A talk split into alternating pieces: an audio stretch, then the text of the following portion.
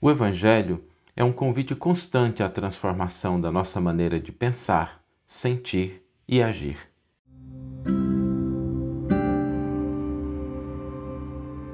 Você está ouvindo o podcast O Evangelho por Emmanuel, um podcast dedicado à interpretação e ao estudo da Boa Nova de Jesus através da contribuição do benfeitor Emmanuel. Hoje nós vamos refletir sobre a transformação que o Evangelho nos convida a concretizar. Quando Jesus de fato encontra morada no nosso coração, quando a gente converte o nosso íntimo num templo para a mensagem de Jesus, a paisagem do mundo se altera, a nossa posição, a nossa maneira de agir no mundo se altera, porque esse é o grande convite. Nem sempre a gente consegue definir muito bem essa transformação porque ela se processa num âmbito tão sutil da nossa alma que às vezes a gente não consegue concretizar isso com palavras. Mas a verdade é que todas as vezes que a gente, de fato, internaliza a mensagem do Cristo, as coisas começam a ficar diferentes. Às vezes aquilo que a gente considerava prazer e alegria, agora a gente percebe que é dor e sofrimento, é um caminho para, às vezes, um abismo, para um precipício as nossas metas se alteram, as nossas prioridades se alteram. Não que a gente deixe de viver e de interagir com o mundo, mas a gente começa a perceber que a existência material ela não é suficiente para nos dar plenitude de vida. Nós começamos a almejar bens do espírito, bens de natureza diferente, aquelas conquistas da alma. Nós começamos a alterar o nosso sentimento. Onde antes, às vezes, a gente cultivava ódio, mágoa, rancor, dúvida, agora a gente já começa a cultivar amor, certeza, convicção, fé, perdão. Onde antes a gente carregava preocupações, agora a gente entende que a caridade é a nossa maior preocupação, o exercício da caridade. O alívio, a paz que a gente pode prover ao próximo se converte de fato no nosso campo de descanso. Eu me lembro de uma frase do Chico que ele disse a um companheiro que estava se aproximando do Evangelho, da doutrina espírita, e o Chico dizia para ele assim: Olha, meu irmão, se prepare para ter insônia. Porque quando a gente se aproxima do Evangelho do Cristo, o, as dores do mundo, o sofrimento das pessoas falam tão alto que às vezes a gente não consegue nem dormir porque a gente fica motivado a ir auxiliar, a concretizar algo de bom para as pessoas. Então mudam os nossos sentimentos. Porque no lugar onde havia um ser humano velho, começa a surgir um ser humano novo. E muitas vezes isso é um parto doloroso. Às vezes a gente passa por situação de incompreensão. Porque essa transformação de mudança na nossa maneira de agir, ela às vezes não é bem recebida por aqueles que estão à nossa volta. E nada da gente cobrar deles que nos compreendam, porque isso seria contrário à proposta do Evangelho, que não violenta consciências. É natural que quando a gente produz uma mudança muito grande, a gente não seja reconhecido da mesma forma por aqueles que estão na nossa, à nossa volta. E nesse caso, é a perseverança, é continuar no caminho, é trazer o reflexo daquela mudança para o contexto onde a gente está, que vai de fato, se não convencer a pessoa de que aquilo é o melhor, pelo menos mostrar que para a gente aquela mudança ela é uma mudança importante, necessária, e aí adquirindo, se não a adesão, pelo menos o respeito daqueles que estão à nossa volta. A gente começa a diminuir a nossa solidão indo ao encontro do outro, para diminuir as dores e a solidão do outro. Então, quando o Evangelho encontra morada em nosso íntimo, nós experimentamos uma transformação na nossa maneira de pensar, na nossa maneira de sentir, na nossa maneira de agir. Esses três elementos se conjugam. E o pensamento, ele é o primeiro, primeiro campo em que as mudanças se processam. Porque o pensamento é como um, um canteiro.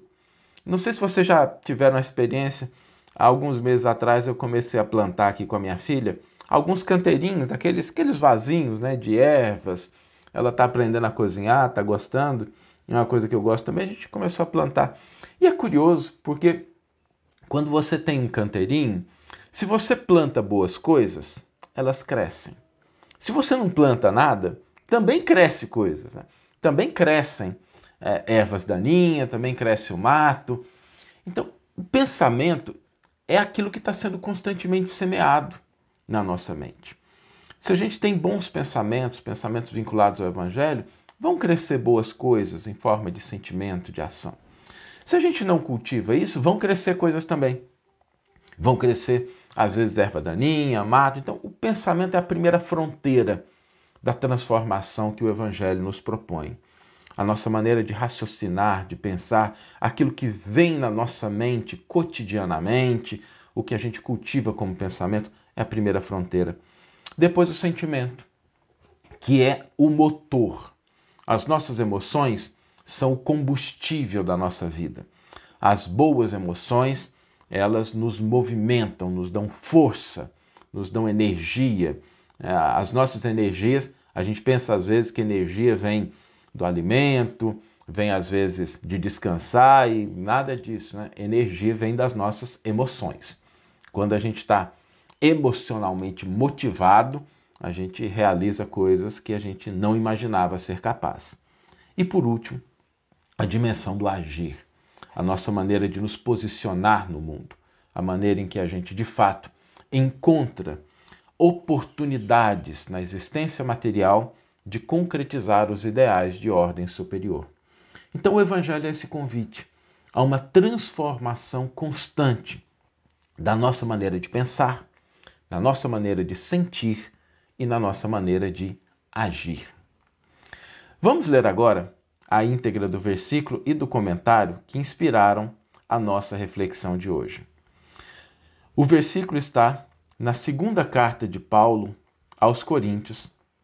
É um versículo muito interessante porque diz assim: Segunda carta de Paulo aos Coríntios, capítulo 5, versículo 14, e nos diz: Pois a caridade de Cristo nos compete. E aqui é bonito porque é, Paulo, me permitam fazer só um breve detalhe, a gente não costuma fazer isso nas reflexões, não, mas eu acho interessante. Existe uma palavra que ela é expressa, ela é utilizada por Paulo, que é a palavra ágape.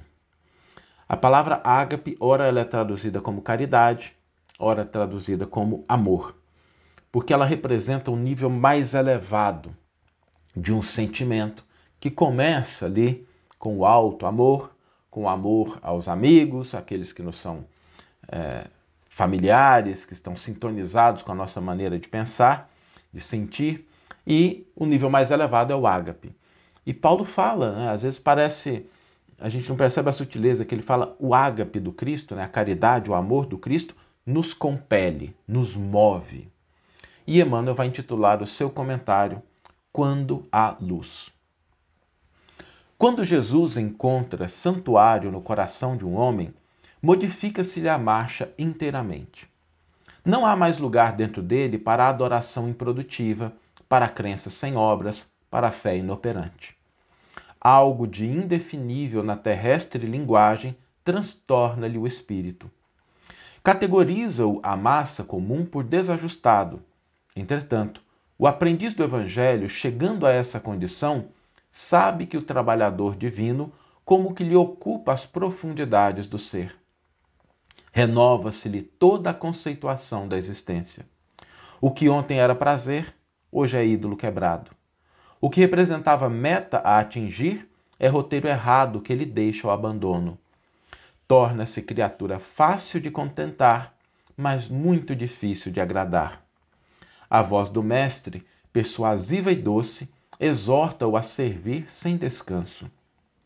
Converte-se-lhe a alma no estuário maravilhoso em que os padecimentos vão ter, buscando arrimo, e por isso sofre a constante pressão das dores alheias.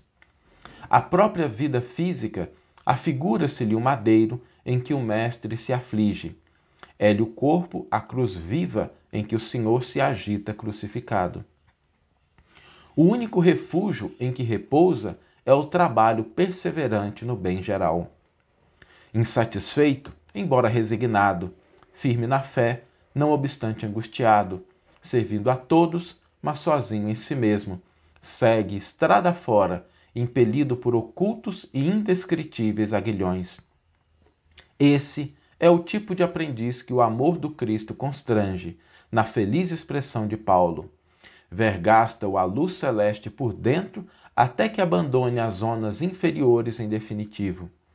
Para o mundo, será inadaptado e louco, para Jesus, é o vaso das bênçãos.